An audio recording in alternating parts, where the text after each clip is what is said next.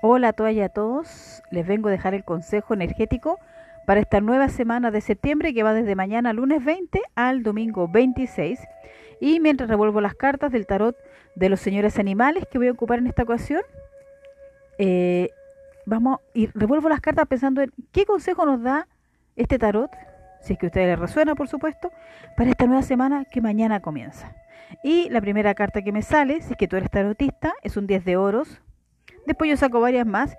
¿Y qué consejo yo diría? Es como, podrías revisar lo que pasó este fin de semana. Si valió la pena con la familia que te juntaste o con la gente que te juntaste. Si estás todavía sosteniendo algún rencor, valió la pena. Como revisa. Nosotros en Chile estuvimos con esta fiesta de las fiestas patrias, nuestro 18. Así le decimos nosotras y nosotros.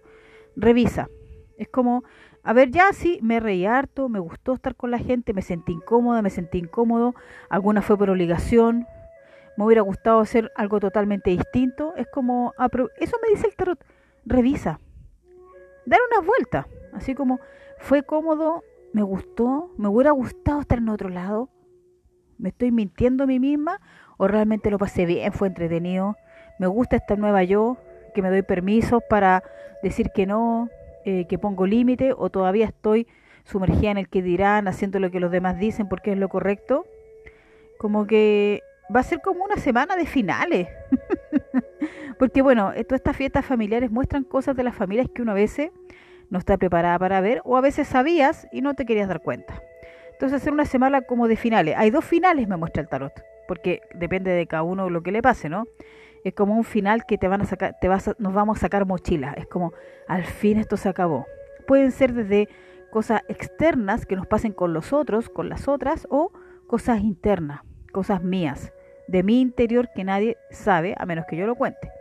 Y lo otro van a ser finales más sufridos, como que cosas que se están arrastrando, que ya están muertas, pero que yo todavía creo que pueden resucitar. Así que yo creo que no va a ser una semana tan sencilla, ¿ya? Yo no creo en el mundo de la fantasía, en, esta, en la Tierra, en otros planos sí, pero en la Tierra no. Así que no creo que vaya a ser una semana tan tan sencilla, sino que una semana más bien como de trabajo interno. Y en el fondo, ¿qué es el desafío yo creo? Que es el gran desafío, que puede sonar como una frase tóxica, pero en el fondo es como que en vez de decir por qué me pasa esto o por qué estoy sufriendo esto, es como decir qué me está enseñando esto. Y para decir qué me está enseñando esto hay que tener mucha humildad. Porque obviamente siempre es más fácil culpar a los demás.